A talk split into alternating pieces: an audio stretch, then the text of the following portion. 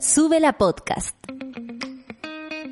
El día no parte sin café con nata junto a Natalia Valdebenito.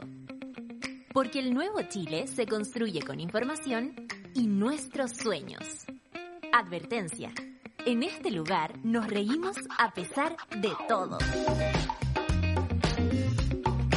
Hola, buenos días. Son las nueve en punto. Empezamos el café con nata el día de hoy y voy a ser súper honesta con ustedes. No es un buen día para mí, eh, no es un buen día para mi familia. Así que les quiero pedir, si creen en algo, por favor, me pongan en sus velitas, me pongan en sus en sus oraciones y, solamente ser eh, empática con con quienes trabajan eh, en todo Chile con esta sensación de que las cosas no están bien, sin embargo hay que darle para adelante. Yo sé que mi equipo me apañaría si es que yo no pudiera hacerlo. He decidido hacerlo también porque creo que es una forma de, ofrecer eh, mi trabajo a, a, la energía que necesita en este minuto mi familia. Eh, y es por eso que estoy acá eh, básicamente. Pero si, si, no me, si no me encuentran tan prendida hoy día o, o excesivamente prendida o, o, en algún caso eh, más baja, eh, es porque tengo que ser honesta con ustedes. No lo estamos pasando bien como familia. Eh, me imagino que muchas familias en Chile están así y por lo mismo eh, lo comparto con ustedes porque creo que la honestidad de este programa es lo más importante lejos. Y esto me permite hablar fuerte y claro eh, tal vez disimular sería mucho más complicado. Así que de la mano de ustedes, Monada, empezamos el programa del día de hoy leyendo el informe del tiempo, por supuesto.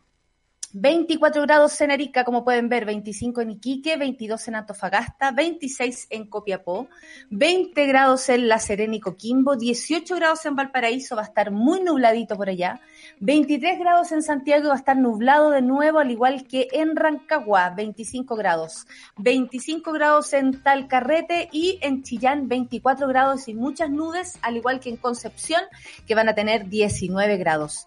24 grados en Temuco, 23 grados en Valdivia, 22 en Puerto Montt, 21 grados en Coyhaique. Allá se viene el sol, solazo desde Temuco en adelante, 21 grados en Coyhaique, 12 grados en Torres del Paine y cambia todo porque hay lluvias, Punta Arenas 13 grados, Isla de Pascua 28 grados y absolutamente tropical, lluvia, sol, nubes de todo, Juan Fernández 20 grados y un grado en la Antártica.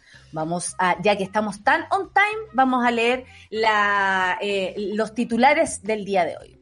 COVID-19 en Chile, 4.395 nuevos contagiados y 27 fallecidos en las últimas jornadas. Las cifras siguen siendo muy altas y eh, preocupantes, por supuesto, estarán acá con ustedes las lateras del coronavirus, que es lo único que nos queda, porque básicamente lo que está pasando es realmente lamentable, como les decía, para muchas familias en este país. Así que la empatía puede salvarnos la vida. ¿Qué dijo Isquia? Isquia Siches dijo, sospechamos que nuestro país va a tener que entrar en un confinamiento total. Pero cuando le preguntaron al ministro París, él dijo, a ver, ¿cómo? ¿Quién? ¿Quién sospechó? ¿Cómo? ¿Cómo? Así un poco ninguneando lo que había dicho la, la presidenta del colegio médico y la verdad es que eh, la mayoría de las personas y, y, sobre todo de la comunidad médica y científica piensan esto que está diciendo Isquia, pero el gobierno dijo que lo descartaba de plano. De hecho, el siguiente titular es el siguiente. Siguiente, siguiente. Ministro París, ante aumento de contagio de COVID-19, dice, la cuarentena total no es la solución para nada. A ver, señor París, díganos cuál es la solución y nosotros lo seguimos. Le digo francamente, porque si esa no es la solución, entonces, ¿cuál es? Eh, cuarentenas dinámicas, donde toda la gente anda con permiso para salir para allá y para acá, permisos de empresas que no son de, primera necesidad, está difícil la cosa. Díganos usted cuál es la solución, qué es lo que propone, porque lo que está pasando no está funcionando. Y a propósito de la vacuna, resultados del estudio clínico de vacuna Sinovac en Chile dice que el 90% de los vacunados genera anticuerpos contra el virus después de la segunda dosis, que es lo que se esperaba, ¿no? Se esperaba que después de la segunda dosis esto ocurriera, así que esperamos también que eh, se vaya notando en los números, se vaya notando sobre todo en el bienestar de las personas. El Senado aprueba una ley para que embarazadas se excusen de ser vocales de mesa. Esto ya lo había adelantado la solcita estos días y eh, la verdad es que es una eh, es, de sentido común, básicamente porque estamos viviendo una pandemia y en una embarazada hay un dos por uno, es como la embarazada más uno, no es posible que además se arriesguen mucho más, ¿cierto? Bueno, esa es una de las noticias. Eh, loco que el Senado apruebe algo positivo para la gente, ¿ah? Me parece curioso. A, propósito del Senado, empezó la era de Proboste y vaya que algunos deben tiritar. Nueva presidenta del Senado debe manejar compleja relación con la moneda e intensa agenda de, intensa agenda, perdón, de proyectos clave. Ayer se mandó un discursazo, mucha gente está muy contenta. Eh, la salida de de la señora Mariana Muñoz. ¿Estoy bien, Sosita? ¿Sí? Adriana Muñoz, muchas gracias por la A que me mandaste, eh, Charlie. Ah, eh, Adriana Muñoz, claro, no más, sino que A. Eh, Adriana Muñoz eh, también dejó un buen legado, así que esperamos que Proboste siga en la misma y sobre todo eh, esperamos que em, ella puso un hincapié en los, en los derechos humanos yo espero de todo corazón que ese, ese acento eh, realmente sea posible y, tenga un, buen pasar. Ahora, ¿cómo se debe sentir? Ser la presidenta del Senado de un lugar de donde te sacaron en algún momento. Es como, mira de quién te burlaste, Senado. En fin. Bueno, Probostes desea, yo siempre pondría un, un pelito de duda, un pelito de duda. Eh, no está mal, un pelito en la sopa.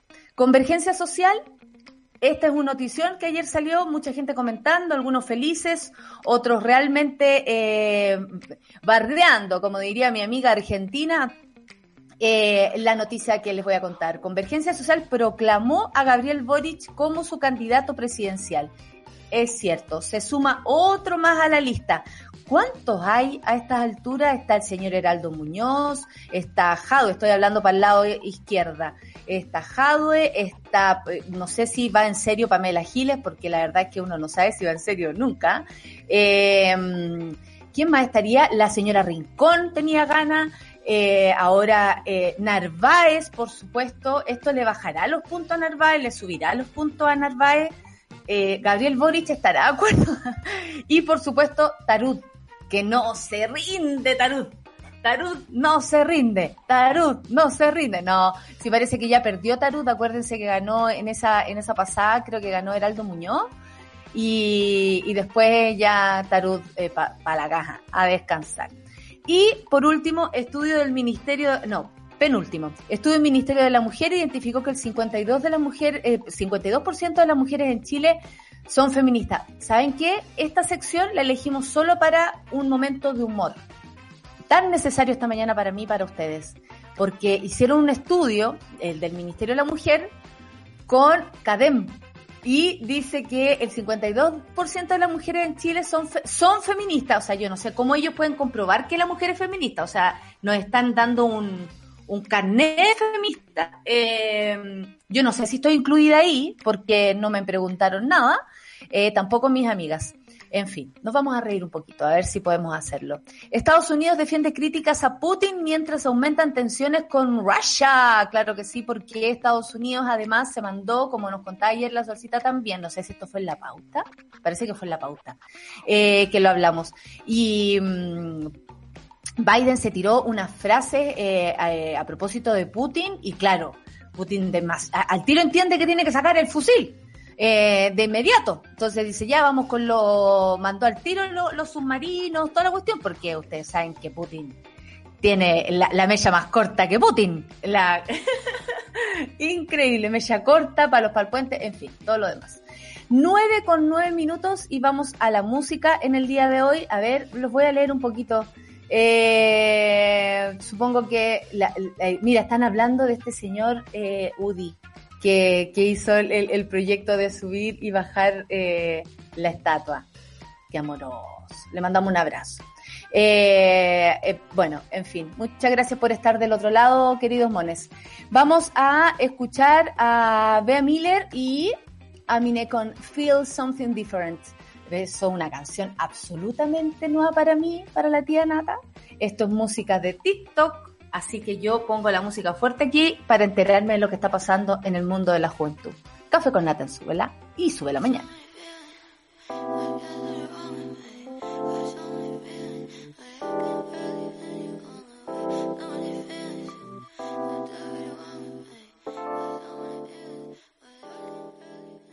Estás viendo Sube la Mañana.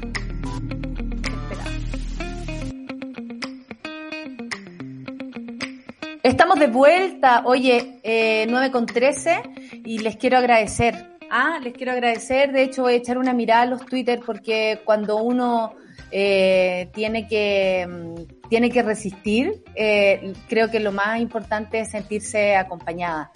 Y, nada, quiero agradecerles eh, al Pablo Piña también, al, a ver, a quienes están por ahí tirando. El Robert Tuzar dice toda la energía positiva. Muchas gracias, sea lo que sea que apriete tu corazón, que ojalá se solucione. Muchas gracias, que el sol vuelva a tu vida. Muchas gracias, amigo. Se le quiere decir respeto. ¿Qué más le voy a decir? Pues si hay respeto y cariño, no, no tengo nada más que quedarme aquí con ustedes. Eh, hay muchos que están también, además de tirando onda, eh, poniendo noticias. Por ejemplo, el Ricardo Sandoval dice, me encontré con esto en Twitter recién. Piñera quiere que recuerden el legado de su segundo gobierno.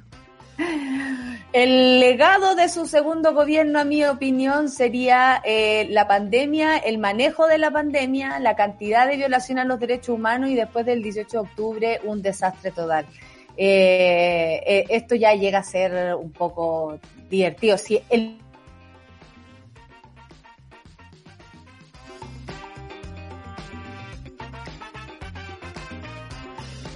un, un, un, un dato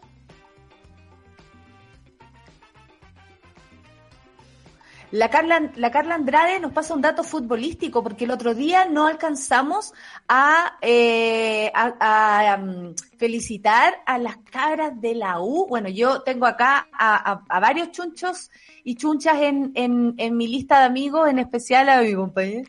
Eh, hoy la U, la Universidad de Chile, juega la semifinal de la Libertadores femenina. Lo que pasa es que en este país no, las pescan del todo. De hecho, yo estaba viendo las noticias el otro día.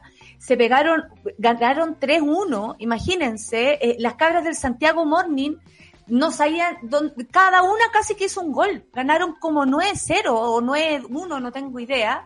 Eh, y no hay tanta notoriedad en los medios de comunicación. De hecho, nuestra querida Javi Kurz también se estaba ofreciendo por si alguna radio eh, y, o algún medio quería cubrir esto de una manera mucho más profunda. Y nadie pesca. Es súper loco y resulta que en la Copa Libertadores, que tanto color le ha puesto el colo que se ganó una vez la Copa Libertadores, las cabras ahora están en la, en la pitilla, en la semifinal, Hoy día eh, juegan contra Brasil, Brasil es bravo, ¿ah? Brasil y Ferro Ferroviaria, ¿cómo es? Ferro, de ese ferroviaria, pero Ferroviaria, Ferroviaria, algo así. Las únicas chilenas que quedan en competencia, así que tenemos que seguirles. Hoy día juegan a las 15, a las 17 horas. Hay que estar eh, muy atentos con eso y y bueno, le mandamos un saludo, eh, bueno, a la arquera que se agarró un penal el otro día, eh, la Natalia Campos creo que es el nombre, sí, eh, me corrigen por favor si alguien me puede ayudar, sí, la chunté. Y, em, y además el gol de la, de la Fernanda Pinilla y haciendo así a la cámara, era como que lo hubiese tenido todo programado mamita, le dice y le manda un saludo a la mamita.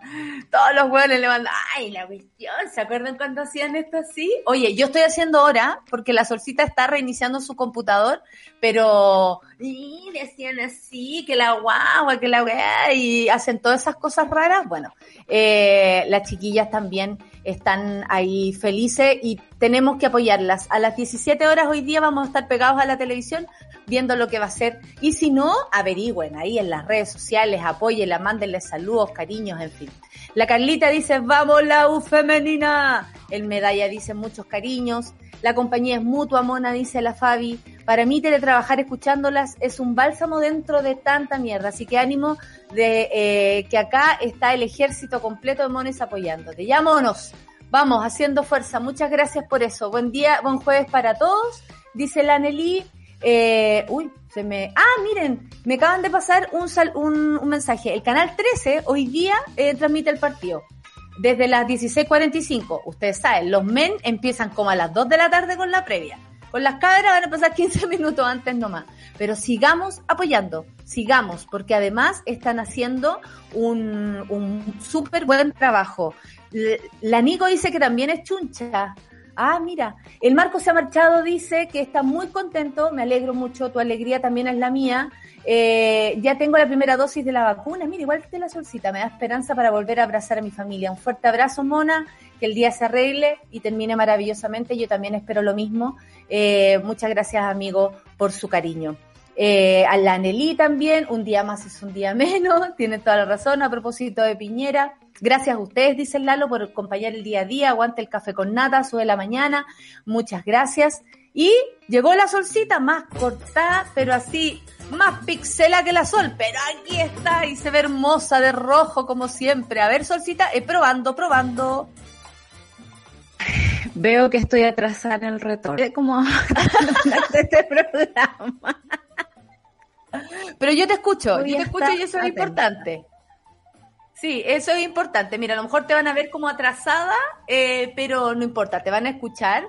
Claro, podría hacer tú un, mira, eso, muy bien, la, eso, la breakdance, la break soul. Eh, muy bien, Solcita. Oye, eh, nada, solo agradecer al, a la monada que está haciendo el, aguante como siempre. Eh, yo sé que a veces lo, hacemos nosotras también, esto va de ida y vuelta, y es increíble como que sin los demás uno tampoco eh, existe mucho, ¿no? Eh, uno piensa que, que está solo parado acá, que incluso es más fácil verlo así, y la verdad es que no, pues. Somos una comunidad, al menos nosotros aquí en el Café con Nata hemos armado una comunidad muy bonita y nos apañamos y, nos ayudamos y nos tiramos buena onda y yo la siento. Yo puedo sentir su buena onda, queridos mones. Así que bienvenida Solcita a tu programa, te ves hermosa con esa polera, me encanta. Muy, muy de, muy, muy de primera dosis. La raya. Diría. Otra polera. ¿Por qué? ¿No le gusta? ¿O, te, o te hace crítica por, por repetir el, el, ¿cómo se llama? El look, el outfit? Todas las fotos con la polera rayapo y casi siempre es la misma. Entonces, como yo, como polera rayada en las fotos. Y de nuevo con la polera rayada. Y de nuevo con la polera rayada. Bueno, tu madre tiene que entender que es tu estilo, po. Está ahí rayada, solcita. Oye, vamos a los números. Chile y el COVID-19, 4.395 nuevos contagiados y 27 personas fallecidas en las últimas jornadas. Eh, esto eh, registró una positividad del 11.29% a nivel país.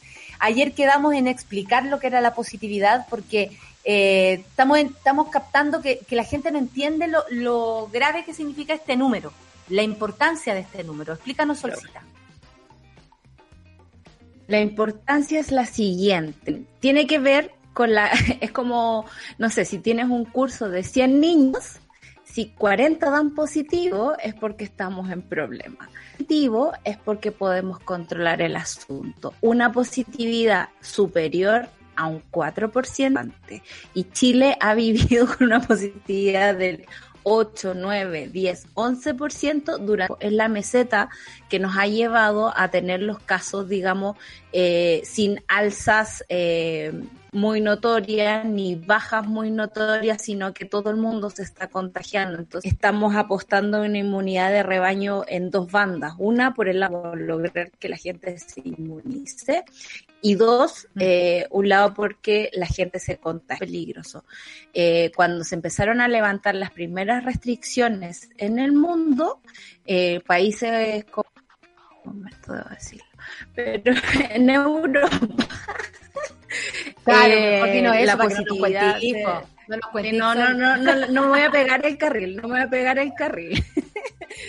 Pero las primeras restricciones se levantaron con 2, 3% de positividad en los exámenes, que también de la cantidad de exámenes que se hacen día a día.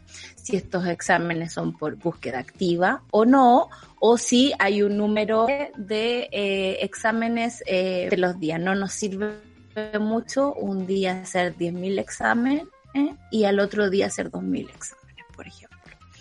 Ah, perfecto, entiendo. Y bueno, sabemos que la búsqueda activa, por experiencia lo digo, no es real.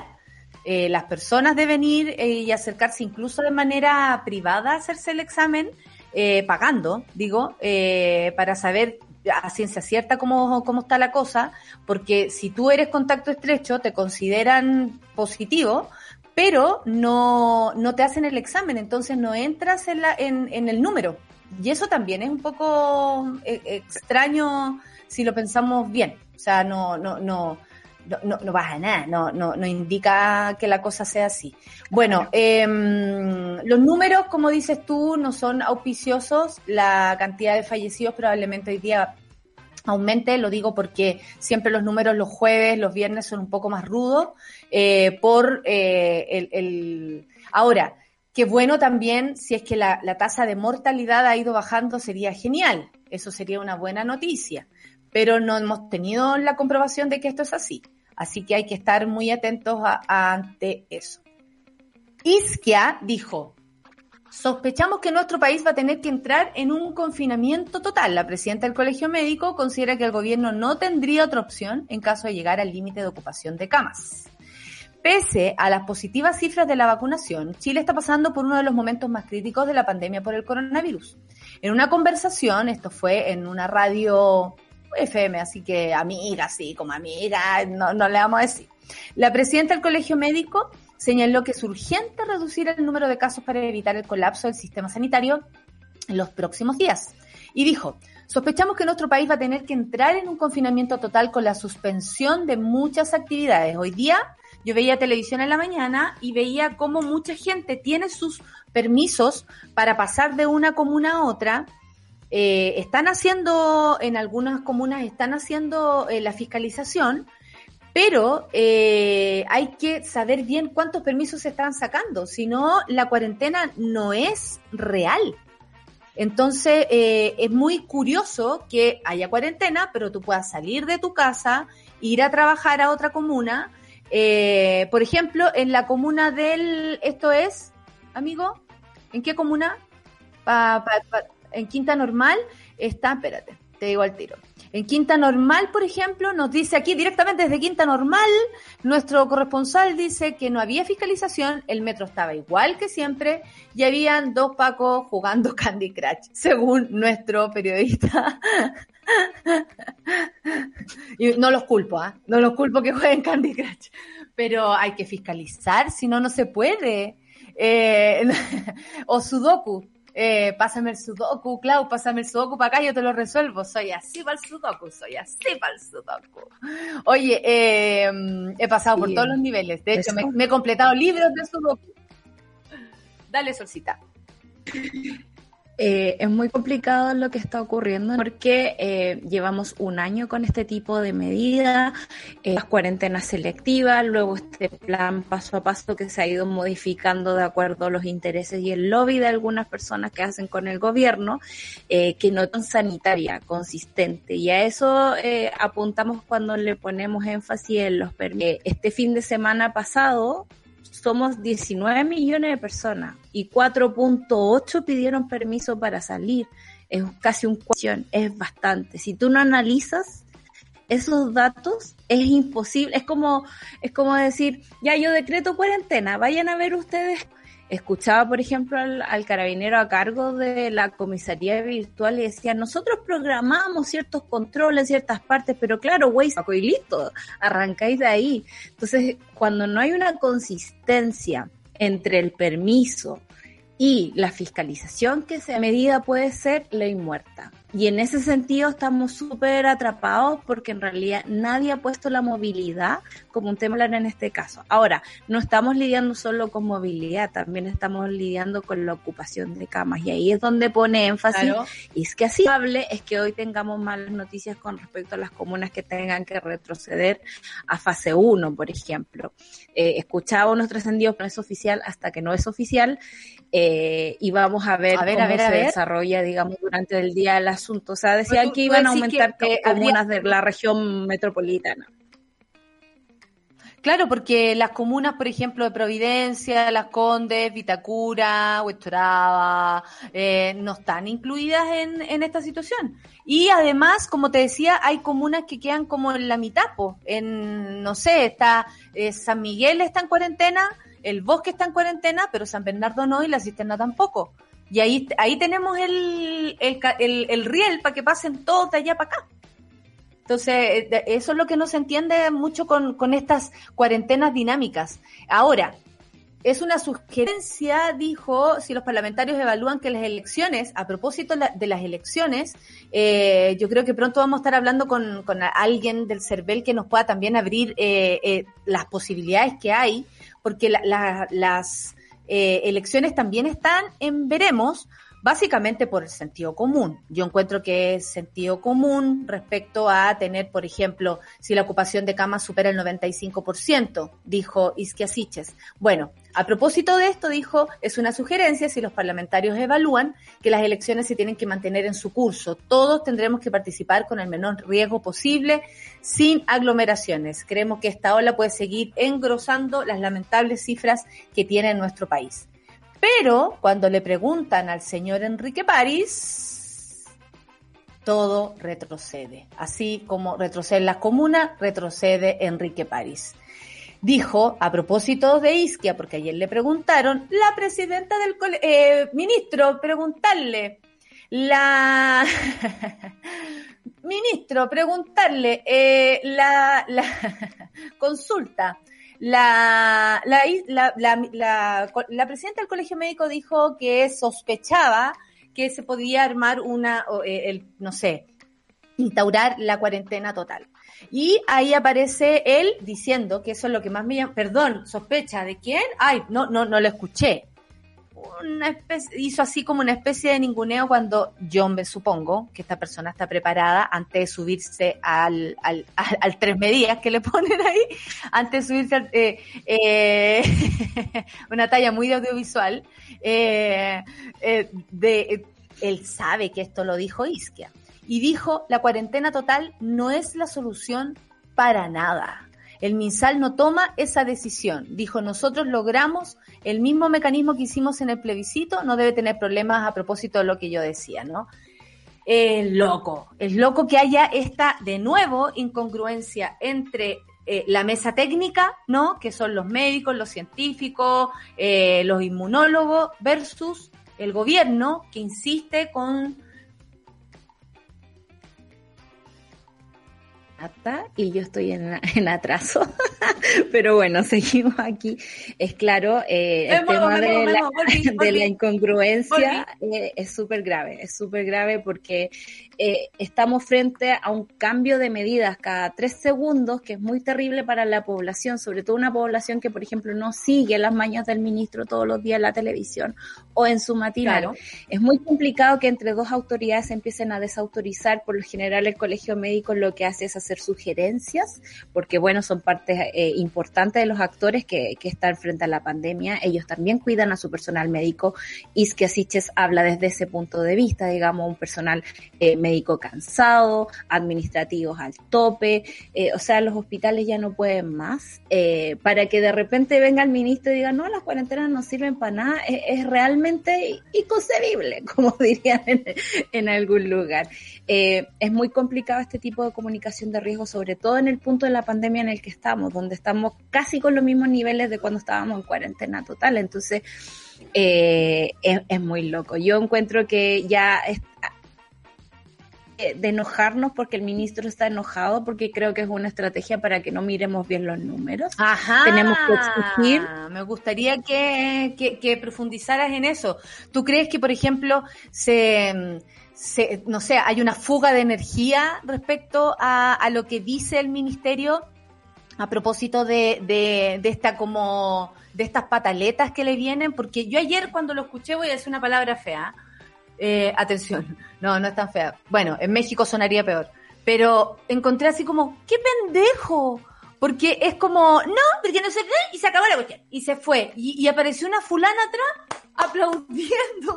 Y uno dice, oye, esta gente se aplaude por todo, francamente. Entonces, claro, eh, es súper loco además que él le haya cerrado como la puerta de inmediato a esta, a esta medida.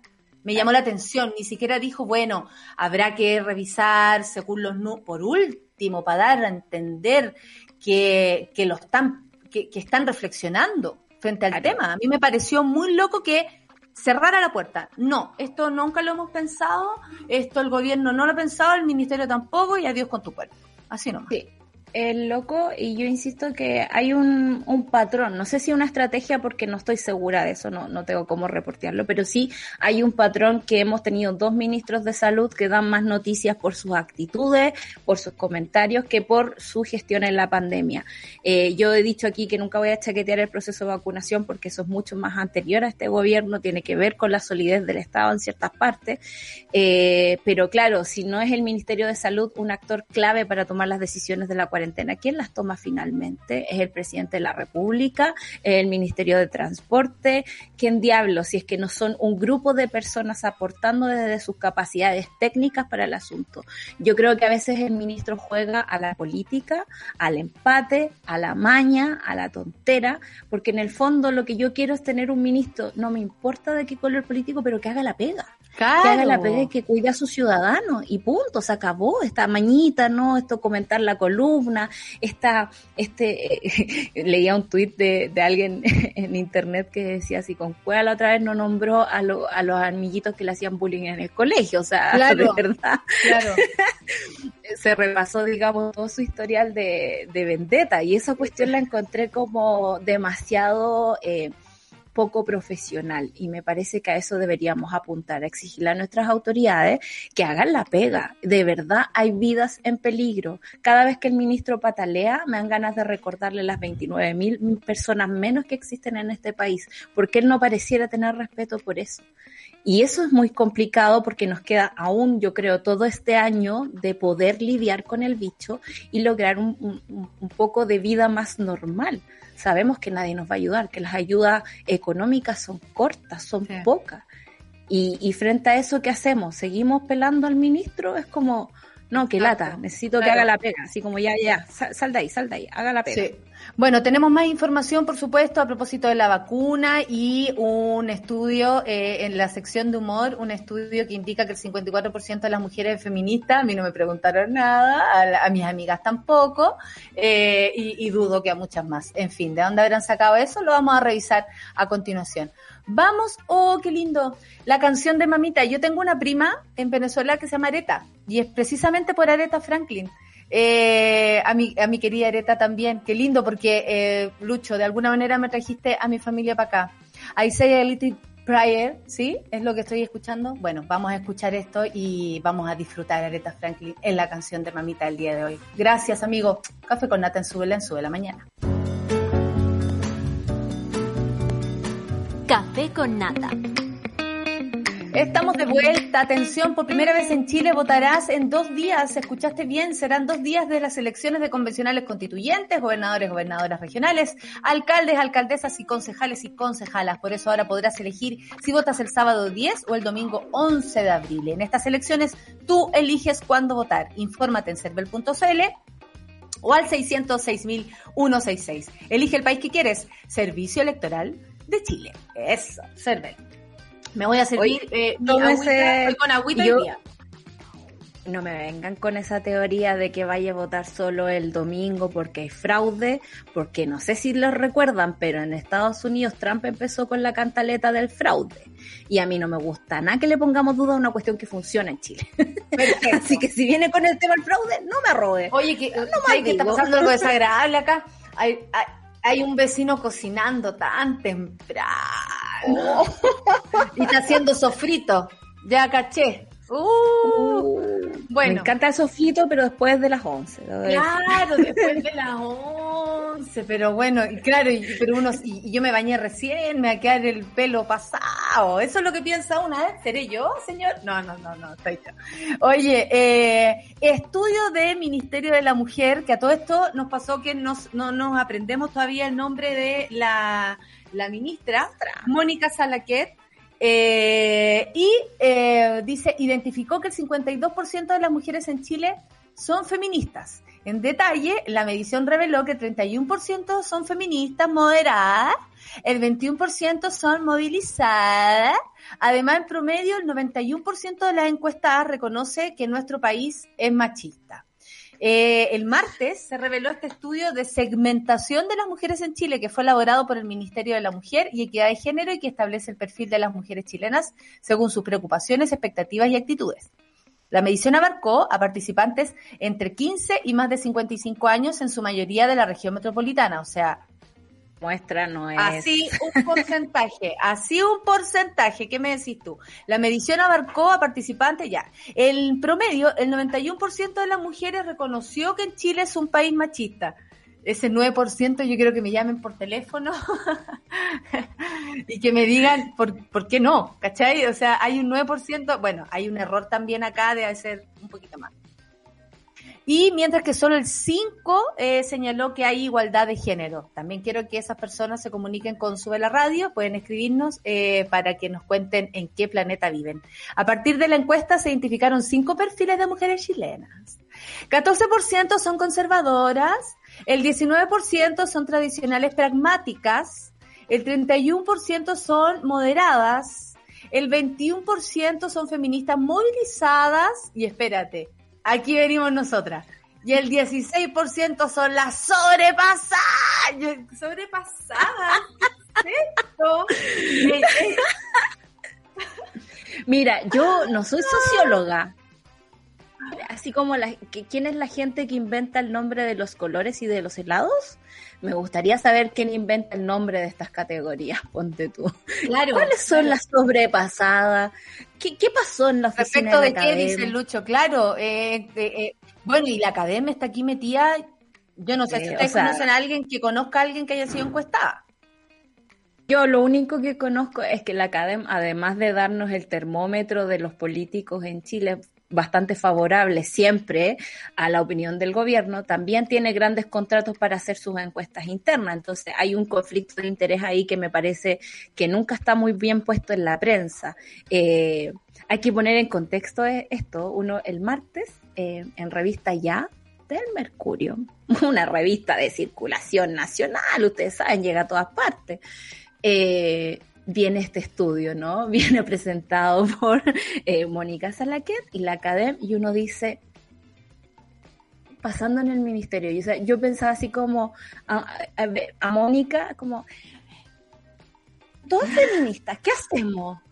veamos de qué se trata esto, hagamos una No, espérate, mira, para las mm. conservadoras lo más importante es tener hijos, el 73% dijo que tener hijos era lo más importante, conseguir pareja 44% y casarse el 39%. En términos valóricos están menos de acuerdo con temas de género como el matrimonio homosexual, adopción homoparental, identidad de género y el aborto y la legalización de la marihuana. Se, se, se metió ahí la marihuana como que... No, que ver con el feminismo, pero marihuana.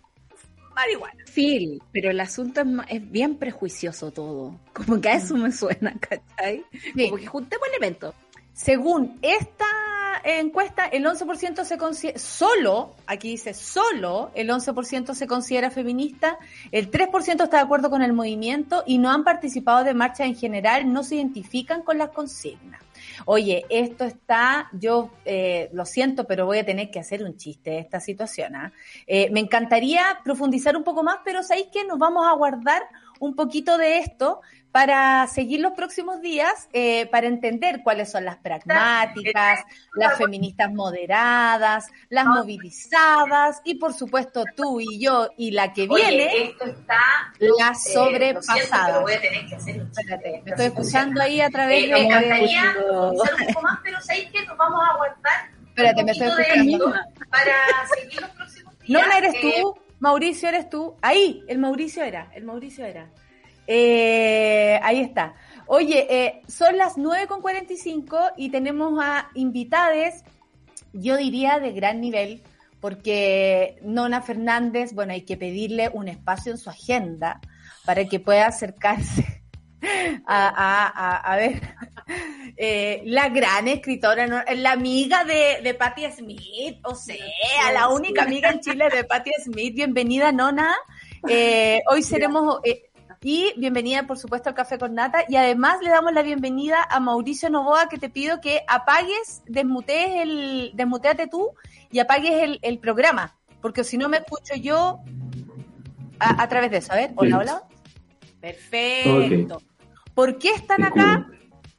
Bueno, eh, están aquí porque eh, Quilicura Teatro vuelve a tomarse las pantallas y a nosotras siempre nos ponen muy contentos porque Quilicura Teatro además siempre ha estado presente en nuestro programa.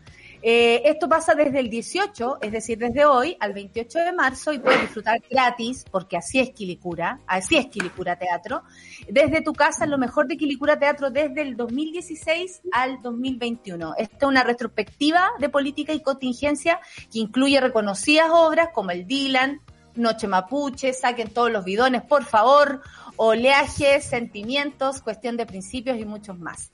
Bueno, esto todo está en quilicurateatro.cl y estamos aquí para conversar de esto. Nona, bienvenida. Eh, Mauricio, bienvenido a nuestro programa. Muchas gracias. Gracias. Eh, Nona, cuéntanos, eh, ¿qué, conexión tienes tú con el, con el Festival de Teatro de Quilicura? Porque eh, es, un, es un festival, yo diría, uno de los más combativos, de los más insistentes y súper apoyador de nuestro trabajo, sabiendo que estamos en un abandono total. Ahí te la tiré por si quieres decir algo. No, sí, por supuesto. Oye, nada, primero quiero saludarlas a todas, a todos, a todos. Estoy pero feliz de partir la mañana así, con la Nata, con la Sol, con Mauricio, con todos ustedes. Es que estoy en, shock, primero que nada, decirlo. Lo mejor para partir el día. Y, nada, pues, eh, yo quisiera también señalar que el, festival acaba de ganarse un tremendo premio, el premio de la, del Círculo de Crítico, y eso para mí es súper importante, ¿por qué? Porque no es solamente eh, un tema de, ser un festival apoyador, como tú decís, que ha sido vital eh, para construir audiencias y para hacer un puente súper claro entre lo que es la cultura y las audiencias de Quilicura, sino que también es de un primer nivel, o sea, las cosas que nosotros podemos ver en, el Festival de Quilicura siempre son las mejores obras del año, ¿cachai? Eh, yo me pongo al día, ¿verdad? Allá, porque de pronto en el año uno no puede verlo todo, pero Quilicura tiene la mejor, eh, la mejor programación. Eso punto número uno que es súper bueno. Y lo otro, tú me decís que el hogar tiene Quilicura, eh, o, yo con Quilicura, yo me siento como casi en casa cuando voy allá. Y es súper bonito cómo las audiencias van, van reconociendo también de pronto eh, autorías, eh, eh, actrices, actores, dramaturgas, dramaturgos, son, son un público pero de primer nivel, ¿ah? yo debo decirlo, muy respetuoso.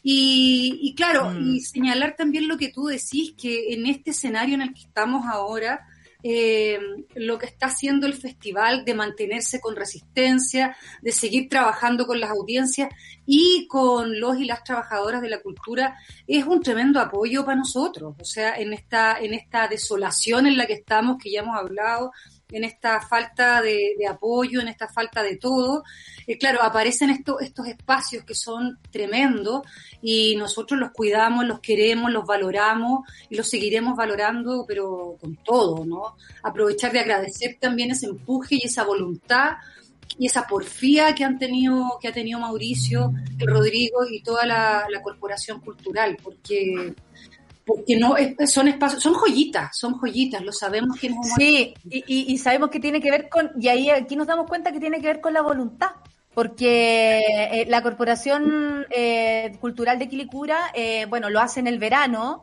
yo espero alguna vez estar considerada, la voy a tirar, ¿ah? La voy a tirar. Yo espero alguna vez que la comedia esté pasando el dato. Eh, me estoy proponiendo, me estoy castineando sola. Mauricio, ¿por qué hicieron esto además que tiene que ver con una retrospectiva? Y me gusta mucho que digan sobre política y contingencia, porque eso tiene un, una mirada también particular de parte de ustedes y de la corporación. Cuéntame de qué, de qué se trata esto y por qué tomaron esta decisión además. Ah, muchas gracias, Nona, por tus palabras. Eh, queremos mucho mucho, mucho, de verdad, de que creíste la primera vez que dijeron sí venir a Quilicura. No creemos subestimar a la gente, nada. Eso es todo. Mm. desde el año 2016 que lo tomó la corporación. Este es un festival, bueno, ustedes saben que tiene más de 30 años, un trabajo de audiencia, que este es un proyecto que le dice al Estado, a quien sea, que esto tiene que ser a largo plazo, porque la gente sí entiende, eh, nosotros tenemos obras como la, del, como la Noche Mapuche, con 1.500 personas mirando una obra en la televisión. Mm. Entonces yo creo que eso es súper es súper de mucho valor para la comunidad de Quilicura. Eh, eso, eso es, y esta retrospectiva se piensa pensando también en lo que estamos viviendo. Fue súper doloroso no tener un, festival eh, esencial, aunque nos fue súper bien, agradecemos, quedamos súper impactados que el Círculo de Críticos nos premiara, fue también así como, wow, así, bacán, súper bien, uno lo agradece, pero es solo por el cariño de, los vecinos, de los artistas. La nona te puede contar que nosotros siempre decimos que esta tiene que ser una experiencia para todos positiva y, que sentimos que trabajamos un poco con la felicidad también. Entonces, eso con respecto al festival. Y la retrospectiva política y contingencias, porque es lo que estamos, o sea, no podemos no... y el festival ha estado programado desde ahí siempre, siempre poniendo en el escenario lo que estamos viviendo como país. Entonces, creo que era súper necesario hacerlo y además cumple un ciclo. También tengo que decir que más allá de, que esta es una municipalidad y que yo tengo que agradecer al alcalde que nos dio la posibilidad de hacerlo, no puedo no decirlo, Juan Carrasco que se va y que hoy día eh, vamos a, a ser el nuevo alcalde y esperamos esto porque estamos todos así como en expectativa de qué va a ser. Mm. Y es muy triste cuando estos proyectos no son eh, tomados por el Estado, porque depende como del, que esté de turno. Y eso es como, como complicado. Pero bueno, aquí estamos, dándole de que esté de turno y de la asignación de recursos. El otro día eh, leíamos, por ejemplo, que en Alemania el Ministerio de Cultura decía que trabajaba con un presupuesto, por ejemplo, de un billón de euros y que durante la pandemia la habían aumentado a cuatro billones, una cosa así, es como que lo había aumentado cuatro veces el presupuesto.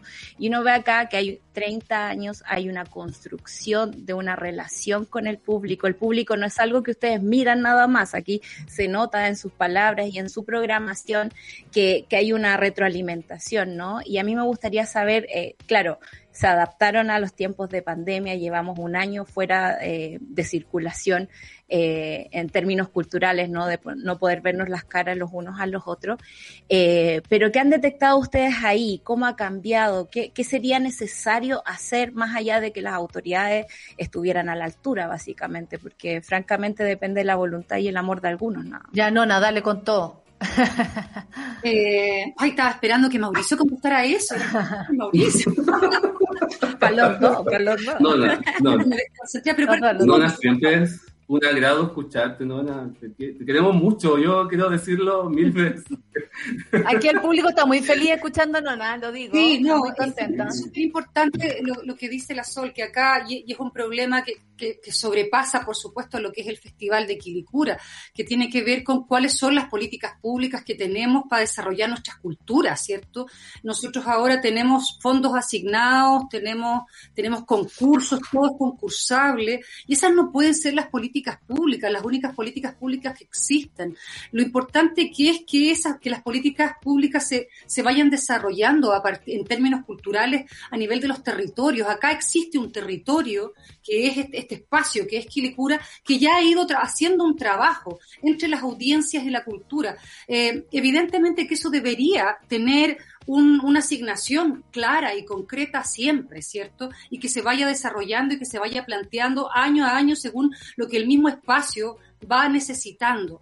Eh, ahí tenemos un gran problema a nivel país, eso es un problema que tenemos que plantear, cómo nosotros vamos eh, desarrollando nuestras políticas públicas culturales, ¿cierto? Y eso es un problema que tenemos que resolver con una nueva constitución, punto número uno, eso lo sabemos, una constitución que deseche completamente la idea de Estado subsidiario, ¿cierto? Que le entregue al Estado la, responsabilidad de, de, ser garante de nuestros derechos culturales, que son derechos humanos, hay que decirlo. Lo que eh, Quilicura tan, tan delicadamente ha desarrollado es puro empuje, es puro empuje de los cabros y por supuesto de la municipalidad. pero eso debiese ser un trabajo estatal eh, completo, consagrado, que contáramos, debería ser un desde, ¿cierto? No debería ser nuestra joya, deberíamos tener esa misma joya instalada en todos los territorios de Chile. Y yo y quería agregar algo también a lo que se estaba hablando que va por otra línea, que también a mí Quilicura es un espacio donde todos quienes desarrollamos nuestros proyectos teatrales siempre ahí nos sentimos tratados con dignidad. Y eso también quiero decirlo, eh, porque estamos, y eso es un problema que tenemos quienes trabajamos, sobre todo en el área de las artes escénicas, que estamos siempre precarizados, estamos acostumbrados y hemos normalizado trabajar en cualquier condición, en cualquier espacio, eh, con los costos eh, justos o a veces pagamos nosotros incluso por poder desarrollar nuestros trabajos, lo que es muy, es muy triste, hay que decirlo así. Eh, sin embargo, eh, la Corporación de Quilicura a nosotros nos trata siempre como si fuésemos reinas y reyes, y eso es maravilloso. Ese espacio de alegría del que habla el Mauricio y de goce es real. Nosotros nos sentimos súper bien tratados y si bien se trabaja, porque a veces es una obra la noche, nosotros estamos saliendo a las 3 de la mañana mientras están entrando otros compañeros, lo hacemos con felicidad porque sabemos que lo que viene en el escenario es maravilloso, el contacto con la audiencia, y porque además todo ha sido trabajado y pactado de manera justa. Y eso es, eh, hay que decirlo, hay que decirlo. Eso, eso tiene que marcar el camino de lo que queremos también y del trato justo para todos los artistas de este país, en todas las ramas de, de, de, cuáles existen. Mauricio, danos las coordenadas para que la gente pueda participar y ver eh, estas obras además. Eh, la nona está en Noche Mapuche, ¿cierto? Noche Mapuche, sí. Eso. Eh, saquen los bidones, saquen los bidones y danos las coordenadas, Mauricio, para, para saber cómo podemos participar, porque además, como ya estamos en cuarentenado, nos viene perfectamente esta opción. Mira, es súper simple, fácil, no hay que inscribirse en nada, es solo ingresar a www.quilicurateatro.cl. Ahí usted lo puede ver desde la página, desde el canal de YouTube de la corporación o el Facebook Live de la corporación. Entonces es muy simple, www.quilicurateatro.cl. Desde hoy día eh, a las 21 horas, jueves, viernes, sábado y domingo. El domingo tenemos conversatorio con la obra Cuestión de Principios donde va a estar Alejandro Goch, Jesús Quieta y moderando Flavia Raberigán. Ah, Piola, Piola. todos están cordialmente invitados. Eh, y el próximo jueves comenzamos con Noche Mapuche, donde está Nona Fernández, Daniela Caíno, Pablo Choar. Em, y el, el. Aquí lo tengo, perdón, chiquillo. El viernes 26 tenemos El exilio de la mujer desnuda, que es una obra de una compañía de teatro local, del Teatro Huellas, de Juan Rabrigán. Eh, el sábado tenemos Oleaje, este homenaje que produjo la corporación eh, a Marta Ugarte Román, a esta mujer que fue detenida y desaparecida y procurada en dictadura, que hay que decirlo así, porque Marta Ugarte Román siento que se merece estar siempre en en la primera línea y contando su historia para que no se vuelva a repetir. Y el Dylan, y cerramos con el Dylan, que también eh, nos cuenta la historia de esta chica trans, que es muy importante que la comunidad también la vea. Y también tenemos conversatorio ahí. Mm. Oye, me parece que además, eh, bueno, la selección eh, es, de altísimo nivel y es un regalo, eh, lo digo francamente, para las personas. si bien a nosotros nos resulta súper extraño hacer teatro y no hemos planteado mil veces si esto no es o es teatro, las pantallas, los Zoom y todo eso, creo que lo más lindo e importante es que eh, estamos llegando desde Arica a Punta Arenas a personas que tal vez no habían visto teatro, no tenían la posibilidad de ver eh, Noche Mapuche, el, el, el Dylan y todo eso. Eh, hay algo bueno en esto que es abarcar más y enseñarle a la gente, como lo ha hecho eh, Quilicura Teatro, a ver teatro y no subestimar al público, porque ellos son lo más importante. Eh, muchas gracias, muchas gracias Nona Fernández, muchas gracias Mauricio Novoa, directamente de la Corporación Cultural de Quilicura y muchas gracias eh, Quilicura Teatro. Así que nos encontramos y nos vemos en ahí, en el teatro, pronto, ojalá. Los quiero mucho. Chao, Nona. Chao, gracias. Chao, muchas gracias. Gracias. Chao, Nona. Se despiden entre ellos también. Vamos a seguir hablando de cultura solcita en un ratito más. Esto no para aquí porque vamos a seguir reclamando, pero antes de irnos a la pausa les cuento que por primera vez en Chile votarán en dos días. Sí, escuchaste bien. Serán dos días para las elecciones de convencionales constituyentes, gobernadores regionales, alcaldes, alcaldesas, concejales y concejalas. Por eso ahora podrás elegir si votas el sábado 10 o el domingo 11 de abril. En estas elecciones tú eliges cuándo votar. Infórmate en CERVEL al 606.166 y elige el país que quieres. Servicio Electoral de Chile. Y tengo que decirlo de nuevo, Quilicura Teatro vuelve a tomarse las pantallas. Desde el 18 al 28 de marzo disfruta gratis y desde casa lo mejor de Quilicura Teatro 2016 al 2021. Como conversábamos, es una retrospectiva sobre política y contingencia que incluye reconocidas obras, como ya nos dijeron, El Dylan, Noche Mapuche, Oleaje, Sentimientos, Cuestión de Principios, Conversatorios y mucho más. Revisa la cartelera en quilicurateatro.cl. Es una invitación de la Municipalidad de Quilicura y su Corporación Cultural a quienes les pedimos por favor sigan con esto para adelante y retrospectiva Quilicura Teatro, política y contingencia sobre el escenario. Después del Café con Nata viene Rellena Araya y Super Ciudadanos. Luego Satélite Pop con mi querida Claudia Cayo y su eh, toalla en la cabeza. Caseritas a las 12 y mi querida Isirsu adivinando el futuro. Y la 2.10, el franjeado de la tarde más importante con mi querida Pancito y mi amigo Nicolás. Oye, le mandamos un saludo enorme a nuestra querida Orfelina que está un poquito enferma, le mandamos toda nuestra energía, ella siempre nos manda amor, cariño, flores eh, eh, y todo lo que ella significa para nosotros, queremos decirle que eh, es muy importante, que le estamos mandando toda la fuerza para que se recupere. Y nada, te queremos mucho, Orfe, todos, todos te queremos. Lucho te quiere, el Charlie te quiere, la Clau te quiere, la Sol te quiere, todos, todas y todes en esta, en esta radio, todos te quieren. Eh, Estamos eh, listos, vamos a la pausilla entonces con música, ¿sí? Eh, vamos con Yorka Natizú, Benjamin Walker y Hakana. Mal, absolutamente. eh, vamos a escuchar musiquita. Solcita, tú, eh, ¿vamos a estar juntas en lo que sigue? Yo me abandono. Ya, ya, mejor, mejor, igual, está ahí súper corta. Eh, un abrazo, Solcita, nos vemos mañana entonces, eh, que por fin es viernes mañana y nos encontramos en un ratito más, por supuesto, eh, después de la musiquita. Mal, aquí en Café con Nata, sube la radio, sube la mañana.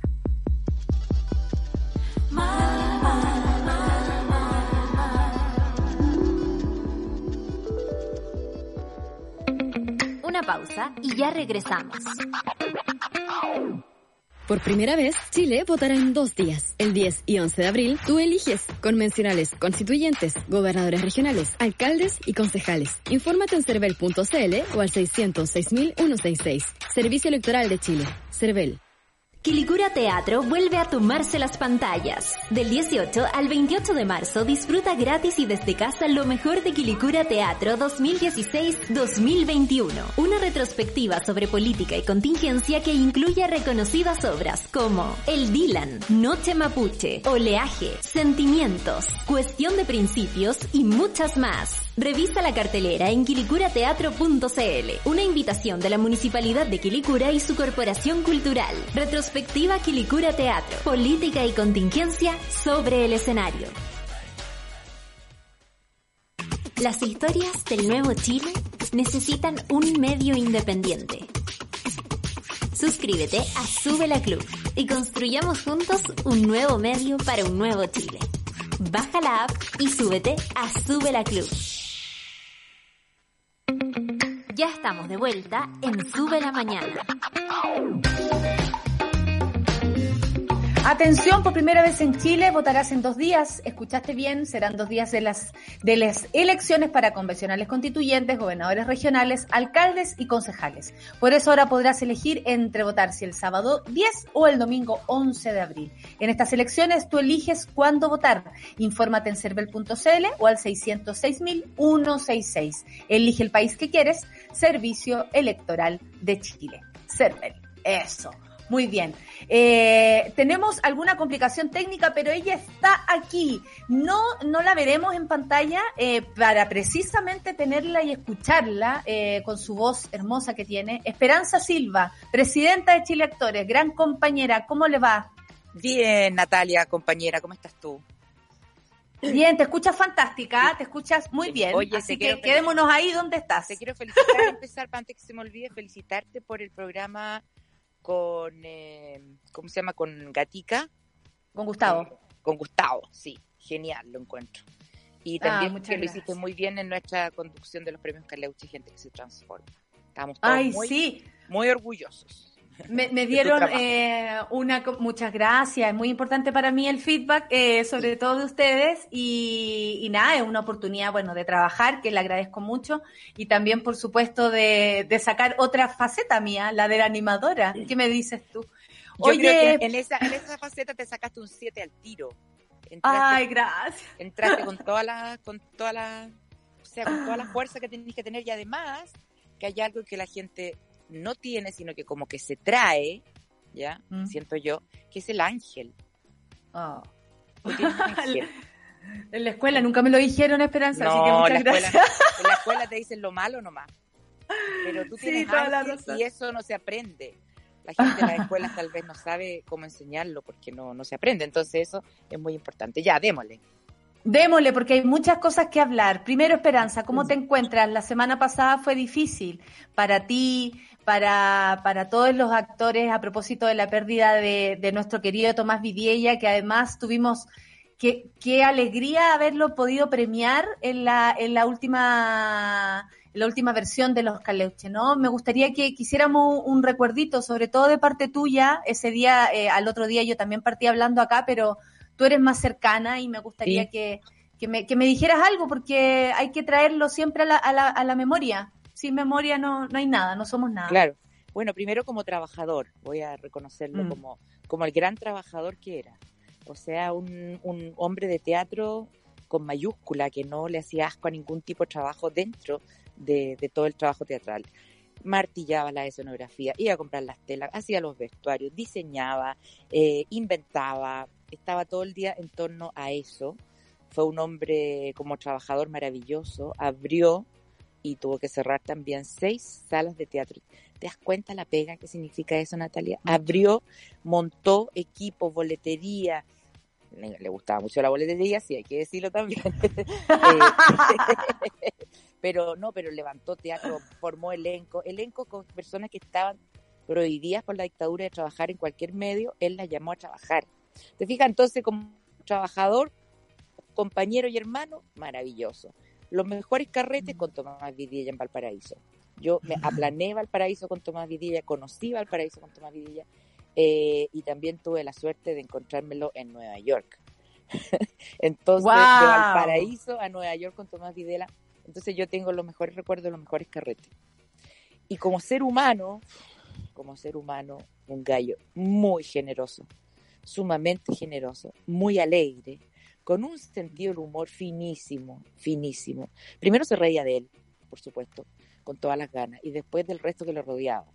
Entonces era un tipo que eh, estaba todo el tiempo inventando cosas, escuchaba frases y te, y te las mandaba por, eh, por WhatsApp porque sonaban ridículas o porque, o sea, un también como ser humano muy inquieto por conocer otras cosas. Entonces, realmente el vacío que queda es enorme, enorme, enorme, de unas dimensiones que cada vez que pasan los días voy cayendo más en cuenta de la tremenda pérdida que fue. Qué maravilla que puedas decirlo acá también para que el público haga sus recuerdos a propósito de él y no lo olvidaremos, lo estaremos constantemente recordando y aparte porque es imposible de, de olvidar.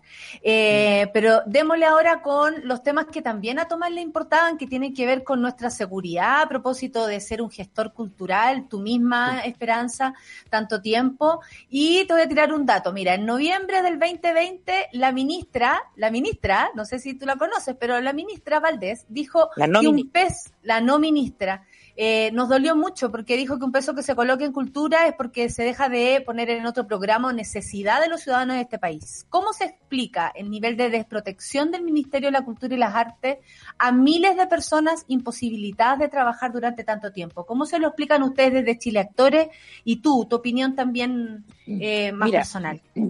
Mira, yo creo que no, no hay caso con este gobierno. O sea, ya yo creo que francamente eh, es lo peor que nos podría haber pasado. este gobierno. Mm. Porque no solamente la ministra de Cultura, acuérdate todo el historial de ministros de Cultura que tenemos con este gobierno. Primero pusieron a una señora Pérez, que alcanzó a estar un par de meses, no me acuerdo. Después quisieron poner a un negacionista, que por supuesto, mi menos mal que estábamos despiertos, no muy totalmente dormidos, para poder responder y poder haberlo sacado al, ministro Express, que duró un día, creo. Eh, después de eso nos pusieron a esta ministra y realmente ya habíamos pataleado tanto que esta tercera ministra nos encontró sin fuerzas como para decir, no, esta no, porque realmente es una señora muy culta, que tiene un gran eh, currículum en torno a los museos, qué sé yo, pero no es tal vez, yo no, yo no, no sé quién para bajar la línea, Natalia, pero eh, la veo yo en ese cargo y tal vez no es el perfil que necesitan los movimientos artísticos en este momento en este país. Mm. Digo yo, quizás no es el perfil. Eh, ¿Cuál es el perfil? No tengo idea tampoco cuál es el perfil, o sea, tampoco sé. Pero lo que sí sé es que al ponerla a ella y al entrar el país en una crisis, en una crisis revolucionaria prácticamente con el, la gente en las calles exigiendo dignidad, yo creo que estamos en este momento y ya todo se transforma y la, y la correlación de fuerzas se hace diferente, donde la gente que está en el poder ya casi no está en el poder, entonces ya casi no nos representan, ya casi no son nuestros ministros.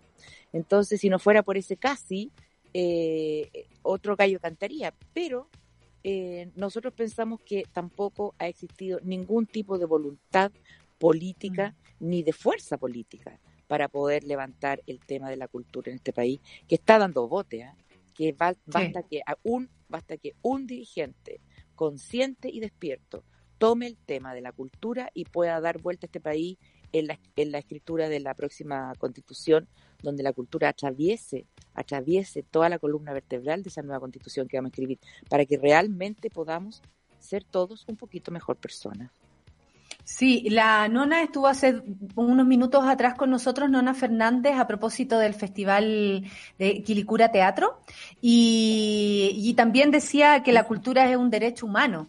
Eh, ¿Qué cambios crees tú que tendría que haber para que se reconozca las artes eh, como un activo fundamental para el desarrollo del país? Porque en la pandemia, vaya que hemos resistido gracias a los libros, las películas, las series, el teatro, el arte en general, eh, lo necesitamos, no sabemos la música, para qué decir, eh, pero desde, desde tu reflexión y desde el trabajo que llevas haciendo hace tanto tiempo, ¿qué cambios crees que habría que tener? Porque hay, un, hay algo que tú decías, la voluntad, pero también hay una mirada. Aquí hay un punto de vista que tiene que ver con, eh, con acallar ciertas voces, con frenar nuestro trabajo y ponernos en un lugar aún más precario del que veníamos. Claro, ideológicamente nosotros nunca mm. hemos sido bienvenidos como, como sector, ¿no es cierto? Los clown, eh, qué sé yo, eh, todo en el pasado, siempre hemos sido las personas que hemos dicho de frente las cosas, eh, haciendo reír al rey como bufón, pero tirándosela por debajo de todas maneras. Y ese ha sido el rol nuestro, ese ha sido el rol nuestro también durante la dictadura, o sea, la gente que resistió aquí de la cultura en este país, resistió a punta de eh, buscar eh, fórmulas, triquiñuelas para poder llevar adelante un mensaje y no morirse en el intento, te fijas, porque también esas son nuestras armas de lucha. Nuestras armas de lucha son el arte que nosotros hacemos. Ahora, eh, lo que tú decías respecto a la Constitución, cómo debe estar presente ahí, yo creo que sí, una cosa es el derecho humano del de acceso a la cultura, eso sí, por supuesto que sí, pero otra cosa es lo que yo pienso fundamental, es la educación la educación en el amplio sentido de la palabra.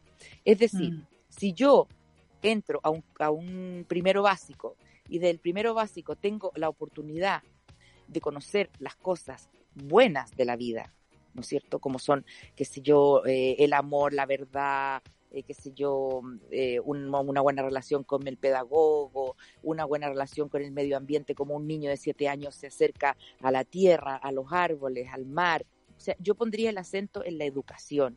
Y así, tanto que el arte debiera ser un ramo obligatorio de toda la educación, desde que uno entra primero básico hasta que sale. No digo que vayamos a formar a todos artistas, sino que vamos a formar a mejores personas. Porque cuando uno se pone los zapatos de otro personaje, como lo hace el actor, tiene que conocer y sentir lo que hace ese personaje y uno se va convirtiendo en mejor persona. Si llega un instrumento musical a un hogar de clase media, baja o de clase eh, popular, un, un, un, chico que tenga la posibilidad de entrar a, a una orquesta juvenil, tocar un violín, es toda la familia de ese chico la que se transforma, la que crece, mm. la que de la mano de ese instrumento va viendo nuevos mundos y van siendo cada vez mejores personas. Entonces yo creo que para mí lo fundamental es que eh, la cultura atraviese incluso la forma de escribirla. La forma de escribir, de escribir la constitución es un lenguaje culturalmente respetable, tiene que ser, y donde, y donde incluyamos a todas las etnias de nuestro país para poder solucionar estos problemas que los llevamos arrastrando hace tanto tiempo. Fíjate que yo estuve hace poco en Nueva Zelanda y en Nueva Zelanda me llamó tanto la atención la relación de los, de los, de los indígenas de ahí, de los maoríes con el gobierno. Tienen su propio canal de televisión. Eh, está en todas partes bilingüe, los carteles para entrar en todos lados es, eh, en maorí y en, eh, y en inglés. En fin, eh, de repente tú pasas por, por, por, eh, por Oakland, en una, vas caminando por ahí y ves unos grandes, inmensos terrenos de césped, inmenso, inmenso, inmenso, de árboles añosos, y tú preguntas, ¿y eso qué es? No, eso es un cementerio de nuestros antepasados indígenas, entonces no lo podemos tocar. Y están en medio de una ciudad bastante poblada y se respetan esas cosas. Entonces tú dices, no, es que no se puede. Sí se puede. Y tenemos que hacer esa tarea. Tenemos que hacer la tarea de no convertirnos en seres bélicos con nuestra propia gente. Eso nos está, nos está matando como, como, como personas, como ciudadanos. Sí, sí, tienes toda la razón, porque además eh, la cultura también es una posibilidad de acortar la brecha de desigualdad en muchos aspectos. Como dices tú, entra un violín a una casa, una guitarra, eh, o, no sé, me pasó a mí que nosotros vivíamos en un barrio muy popular en, en Santiago, en el barrio Guamul, y si no fuera porque estuviese el teatro ahí al frente, yo no, no estoy segura que no, no sería quien soy, mi familia no habría sido quien es. Y, Absolutamente. Y, y, si no fuera por eso, si no, no habría tenido... Eh, la conexión con el teatro que me dio la posibilidad de crecer frente a un teatro, o sea, una gran suerte de mi vida, eh, pero sin eso no, no seríamos quienes somos. Eh, Mira, ¿sabéis, dónde empecé a hacer teatro yo? Bueno, en mi colegio, en Emanuel Diceo Experimental Manuel de Salas, pero eh, yo fui a, las primeras clases de teatro a, un, a una casa que arrendaba el Ministerio de Educación en distintos barrios de, Santiago, en Ñuñoa, en Renca, en, en Puente Alto, arrendaban unas casas y en esas casas juntaban a maestros de, de pedagogos básicos, qué sé yo, que tuvieran alguna, algún conocimiento de teatro. Y ella fue mi primera profesora de teatro. Y ahí había danza, teatro, pintura, gratis para todos los niños que quisieran ir. Claro. O sea, es que, hay una visión política. ¿Cómo no va a ser posible tener un Chile así si yo lo viví? Si yo viví eso. Sí, ahora, eh, claro, e, es una, es una visión política y ahí también no, mm, absolutamente, y, y, es increíble que estemos tan mal, eh, entendiendo que tuvimos tantos gobiernos también de la concertación que se supone que, que, que iban a marcar una, una diferencia en esto. ¿Qué te parece a ti esa incongruencia de, de, de voluntades, de, de, esta locura? Mira, yo creo, que, yo creo que no se ha hecho, no se ha hecho mucho que ha existido la intención, ha, habido atisbos de que hemos querido cambiar las cosas. Pero siempre llega un punto en que nos tomamos todas las manos y el cae, ¿me entendí? Siempre llega un punto en que hay una parte que es show. Y tú decís, ah, esta cuestión tampoco va a resultar. Y tampoco resultó.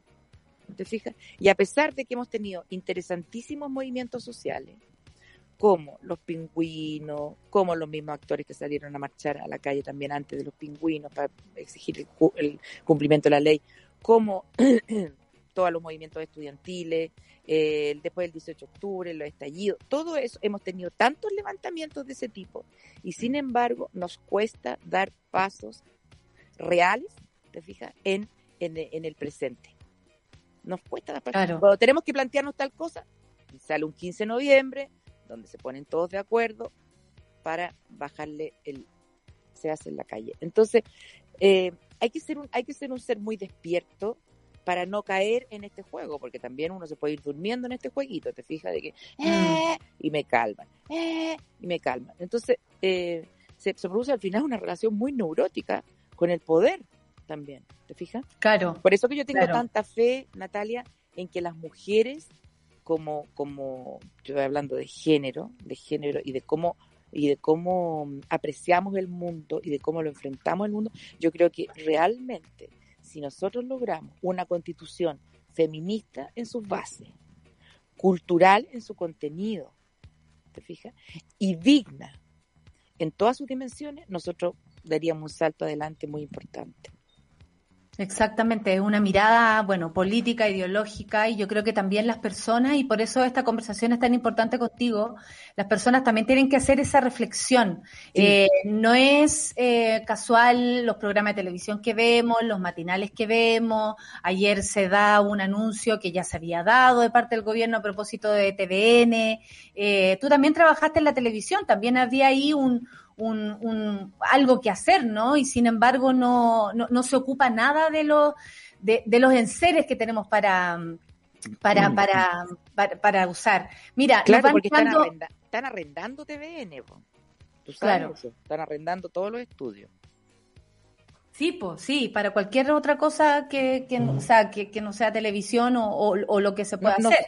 Sí, no sé si cualquiera, no sé cuál es el perfil de los arrendatarios, la verdad. No sé.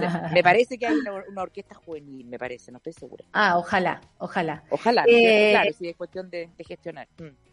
Para terminar, respecto con la pandemia y, y los artistas, bueno, estamos hablando en especialmente de los actores, pero sabemos que bailarines, bailarinas, eh, artistas plásticos y de, todas las, las ramas estamos bien en el suelo, eso depende mucho del, del, ministerio.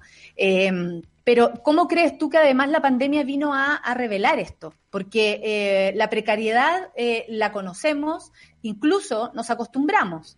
De hecho, menos es más, estamos acostumbrados eh, a eso, ¿no? A, a hacerlas todas, entendemos nuestro trabajo como, como aquello, pero um, la pandemia vino a revelar también el abandono total que tenemos, eh, de, como, como que lo vino a, a, decir. Yo estoy muy en conexión con la red de actrices chilenas y, y la situación de mis compañeras es, es paupérrima en muchos aspectos, porque muchas hacían clases y ya no se hacen. Eh, hay, o sea, paró, paró todo, paró todo lo que tenía que ver con nuestro trabajo. Exactamente. Bueno, tú lo estás diciendo, o sea, no, no, ya éramos precarios, siempre hemos vivido un equilibrio precario. Yo desde, desde antes de nacer, porque mi padre también trabajaba en las comunicaciones, entonces también era un verano veraneaba y al otro verano no, pues iba a la casa de una amiga, ¿me entendí? Porque así era la cuestión. Pero eh, no, lo que yo te digo es, es que de mucha solución, Natalia, para nosotros. Lamentablemente, lo que hemos hecho en pandemia, rascarnos con nuestras propias uñas, eh, hacer las ollas comunes con las compañeras, con los compañeros de teatro, que para, que para sobrevivir con el teatro ya lo hacían antes con bajo presupuesto. Siempre.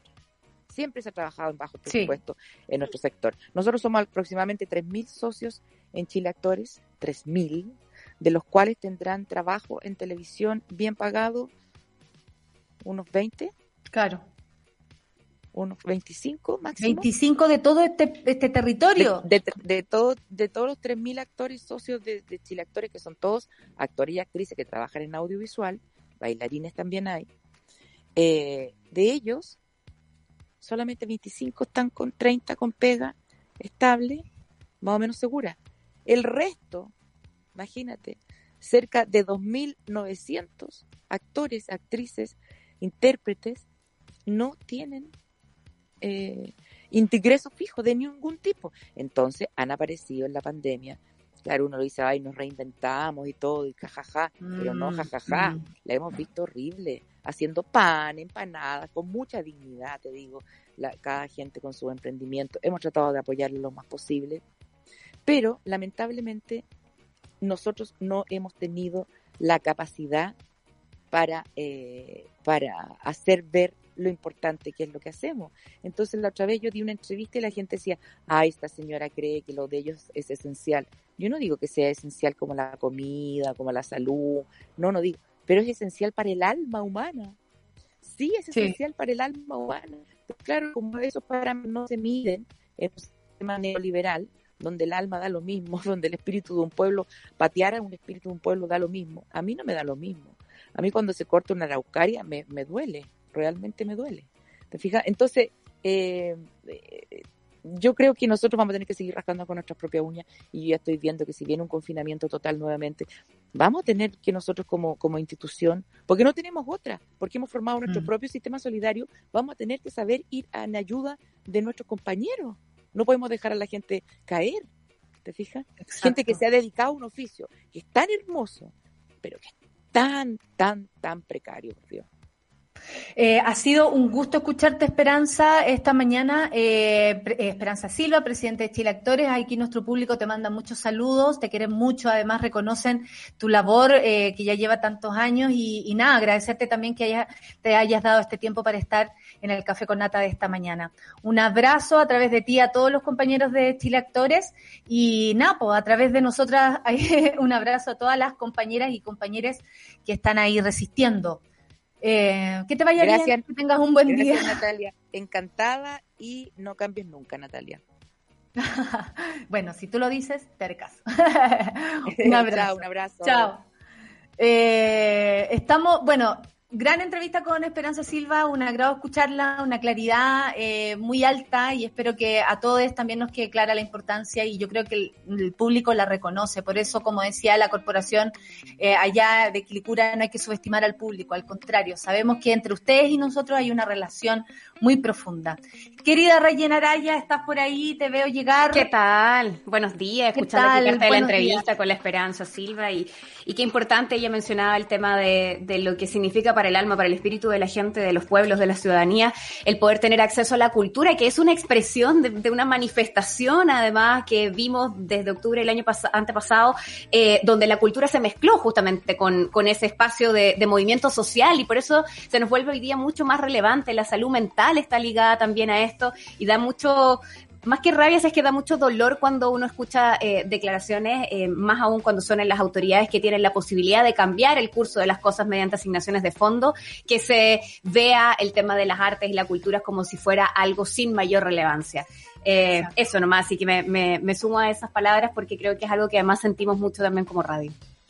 Oye, ¿qué viene hoy día para el Super Ciudadanos? Muchas gracias por tus palabras, Rayen. Nuestro sector lo Le vamos a preguntar, le vamos a preguntar a los candidatos a constituyente también sobre el tema de las artes, Natalia. Hoy día vamos a estar hablando con ellos, pero nos vamos al distrito 7, eh. Valparaíso y sus alrededores. Así que estuvimos hablando, ¿te acuerdas? El martes con, el lunes, perdón, de esta semana, sobre el distrito 10, este distrito super hot. Bueno, hot. Exacto, bueno, Valparaíso además es un centro neurálgico justamente también patrimonial y artístico y lo han pasado pésimo durante la pandemia y desde antes también venían con una serie de problemas y queremos preguntarle acerca de eso también a los candidatos y candidatas a constituyentes por este sector, entre muchas otras cosas por supuesto para conocerlos un poco más y tratar de entregar a quienes nos ven y nos escuchan mayores alternativas, mayores posibilidades para esa elección de dos días. Así que va a estar con nosotros Barbarita Lara, Pedro Cayuqueo y Pamela Vivanco en unos minutitos más en Super Ciudadanos. Excelente, porque hay que informarse bien, como dice Cervel, para poder votar el 10 o el 11. Este año tú eliges eh, qué día votar. Eh, ya me estoy aprendiendo. Eh, un abrazo para ustedes, gracias equipo mío. Orfe, mejórate. Eh, gracias por la energía, vamos a estar mejor, lo sé. Y nada, los quiero mucho. Que, este- que les vaya muy bien. Dejo con ustedes a Rayen Araya y Super Ciudadanos. Chao. Chau, chau. Eso fue Café con Nata junto a Natalia Valdebenito. Tu dosis para partir el día informado y muerto de la risa. Revisa este y otros capítulos en subela.cl o en nuestra app.